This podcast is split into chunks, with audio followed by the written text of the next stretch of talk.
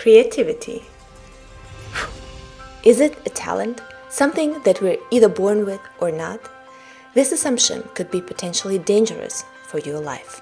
Is creativity something reserved for the Michelangelos, the Mozarts, and the J.K. Rowlings of this world? I'm convinced it's not, and in fact, I have proof for that. Just look at children.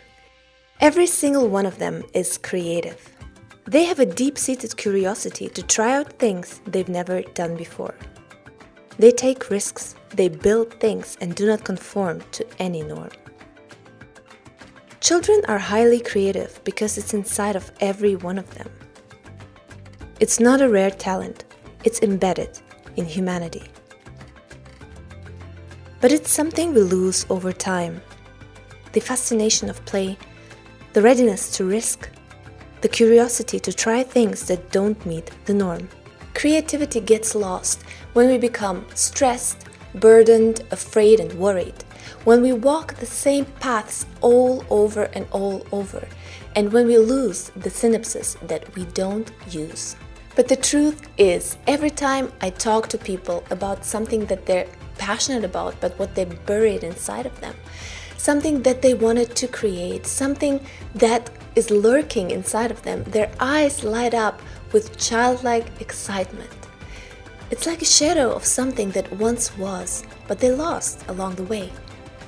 It's fatal for our lives. Once we lose the childlike sense of play and thus our inborn creativity, we become a shadow of ourselves and burn out. 45% of millennials experienced burnout one way or the other.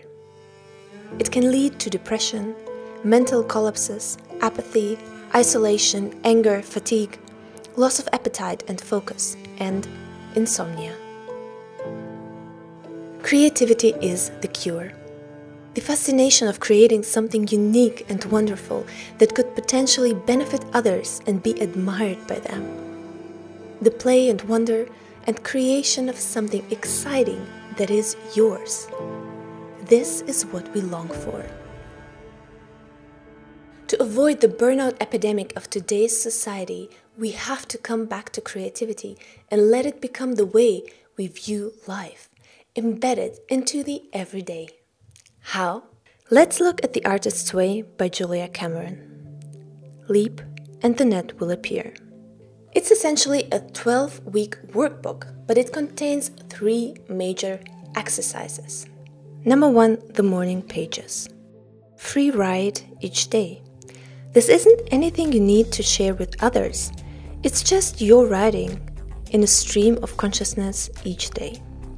But it frees you up to ideas, expression, and simply being conscious of what's going on inside of you. Number two, the artist's date. Go outside of your routine, ideally once a week. For example, you can take time to cook, go for a walk, paint, or listen to music, take classes, or do something that excites you, something that allows you to experience and enjoy life and just play creatively. Number three, find your tribe. Find people that inspire you, that you can talk with about creative endeavors and changing the world, and become friends with them. Find people who don't just talk about things or other people, but about ideas. You can rewrite your story by just starting with one of those exercises and working your way up. Just play again. Be creative. Don't forget, this is your way not only to prevent burnout, but also to create something meaningful in this world that would not exist otherwise something that is yours with the potential to change the world around you.